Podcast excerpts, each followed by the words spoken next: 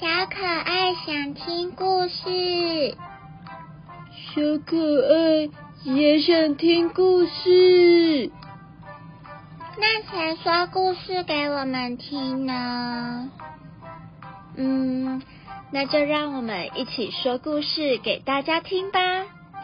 小朋友们准备好了吗？让我们一起来听故事。小朋友们，你们知道今天要做什么故事吗？嫦娥奔月。对了，就是嫦娥奔月，就是发生在一个中秋节的故事。哦，很久很久以前，long long ago，there was ten suns on the sky。天上有十颗太阳，哇，也太热了吧！如果是一颗，我就觉得好热好热了。于是啊，后羿就用射箭的方式射下了九颗太阳，为百姓谋福利。结果触怒了帝俊。就是生下十颗太阳的父亲帝俊，为了处罚后羿跟嫦娥，所以就处罚他们不能够回到天上。哦，那不就一直待在地球吗？啊，这样也是不错啊。如果是我，我就会再待在地球呢。嗯，虽然。后羿并不在乎，但是嫦娥觉得很担心。She was worried about that。如果不能回去，我们本来是天上的神仙，现在降成地上的人，过了十几年就老了，再过几十年可能就会死掉了。到底该怎么办呢？What could we do？他越想越伤心，越想越伤心，整天都流着眼泪。One day，有一天，嫦娥听说，哎，昆仑山的西王母有一种不死之药，哎，你说的是真的还是假的？人吃了不老也不会死哦。有可能啊，但是从来没有人得到过哎。嫦娥听了非常开心，就叫后羿到昆仑山去找西王母，说不定可以得到这种药。后羿真的去昆仑山了。昆仑山是一个非常危险的地方，有一座又一座燃烧熊熊烈火的火山哦。还要游泳，昆仑山脚下有非常难游的溺水河，很多人都溺死在里面。但是后羿很强哦，昆仑山还有一万一千里，加上一百四十步，两尺六寸这么高，后羿还是爬上去了。哦。你是说后羿简直就是在参加铁人三项的比赛吗？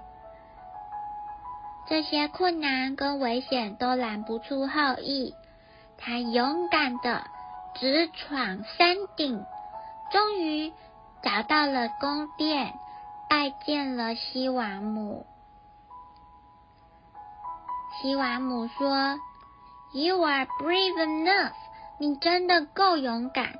你穿过了这么多的火山，还游了溺水河，千辛万苦，你是来找不死之药的，对吧？后羿点点头，嗯。西王母非常感动，说完话就挥一挥手，突然飞来了一只山竹鸟。哦，只有三个小指头哦。对呀，一只很特别的鸟。这只鸟呢，嘴里还衔着一个葫芦哦。葫芦里装的是什么药？两颗不死之药，是用不死树上面的果实炼成的。西瓦姆说：“不死之树三千年才开一次花，六千年才结一次果，非常难得哦。你想，这个不死之药得来这么不容易，吃了一颗就不会老。”如果吃了两颗，就不会死掉，而且还可以飞回到天上呢。哦，因为你冒着生命危险，所以我现在把它送给你们。后羿拜谢了西王母，带着不死之药下了昆仑山。那他不就还要再游一次泳？还要再闯过火山一次哦！对呀，真的很不简单。回到人间，哇，那他真的是勇士呢！历经了千辛万苦，后羿终于把不死之药带回去给嫦娥。我把不死之药就装在葫芦里了，够正好够我们两个人吃呢，一人一颗。吃了就不会变老了。后羿这样跟他的嫦娥说，嫦娥非常高兴，不得要赶快把药吞下去了。他马上接过葫芦，打开盖子瞧一瞧，哦，还真是有两颗丸子诶，吃了就不会变老吗？那还会死掉吗？嫦娥问。吃了两颗，不仅不会变老，还可以回到天上呢。哇！如果把不死之药吃下去，我就可以回到天上了。嫦娥非常的心动，但那天的晚上，她非常的烦恼，她翻来覆去。She couldn't sleep，她根本就不能睡觉。她想回到天上去，又不忍心留下后羿一个人。但是有一天晚上，后羿不在家，嫦娥偷偷把葫芦里的药拿了出来。Take it out，她翻来覆去去看里面的不死之药。嗯。Suddenly，突然间，他就把两颗不死之药吞了进肚子里。哦，怎么办？都被他吃光光了呢！吃不死之药，才一眨眼的功夫，嫦娥的身体就变得非常非常的轻。哦，他该不会吃的是减肥药吧？不一样啊，是会。飘起来的那种轻哦，飘啊飘，飘啊飘，很快的，它就可能会回到天上了。啊，怎么办？药效怎么这么快就起作用了呢？嫦娥开始有一点点小后悔。不行不行，我欺骗了后羿，自己吃了不死药。把他一个人留在人间了。